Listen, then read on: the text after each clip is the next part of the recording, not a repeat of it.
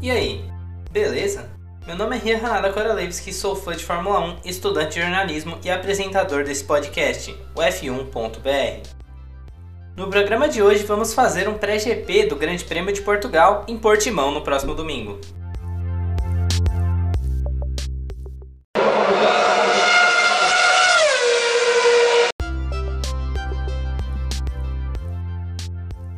O GP de Portugal voltou no ano passado ao calendário da Fórmula 1 depois de 24 anos fora. Porém, entre 1958 e 1996, a corrida aconteceu em três circuitos diferentes, sendo eles o circuito urbano de Boa Vista, o circuito de Monsanto e no Autódromo de Estoril. Hoje, a corrida ocorre em Portimão, no Autódromo Internacional do Algarve. Os três maiores vencedores do GP são Alan Prost e Nigel Mansell, cada um com três vitórias. Entre as equipes, a mais vitoriosa é a Williams, vencendo lá seis vezes. Agora vamos relembrar o incrível GP de 2020 em Portimão. No ano passado, a pole ficou com Lewis Hamilton de Mercedes.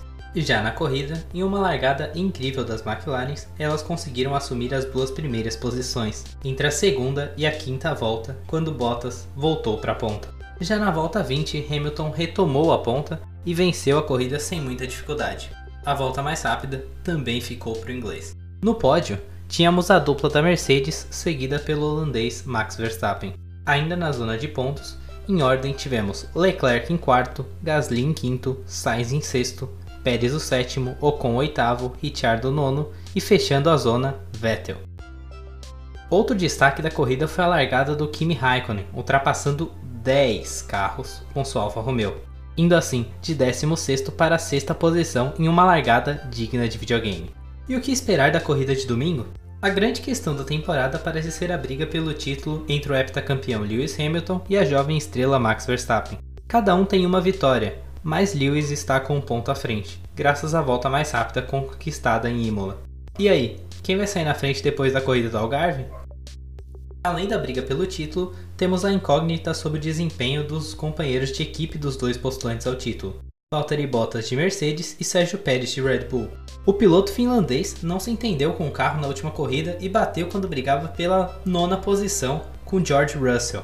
Já o mexicano está em período de adaptação no carro da Red Bull, mas no último fim de semana jogou fora uma briga por pódio e acabou fora da zona de pontos. Outros pontos interessantes para vermos é o desempenho de Lando Norris, que está sendo a sensação da temporada até aqui.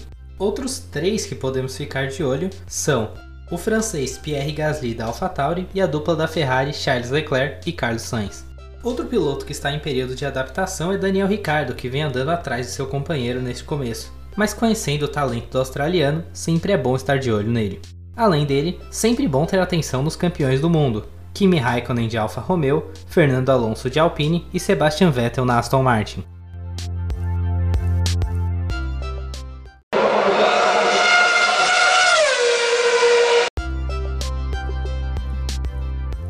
Obrigado por ouvir até aqui. Nos siga no Insta no F1 br podcast para ter o conteúdo exclusivo da Fórmula 1, incluindo a largada fantástica de Kimi Raikkonen. Independente da plataforma que você está ouvindo, segue aí e nos vemos na próxima.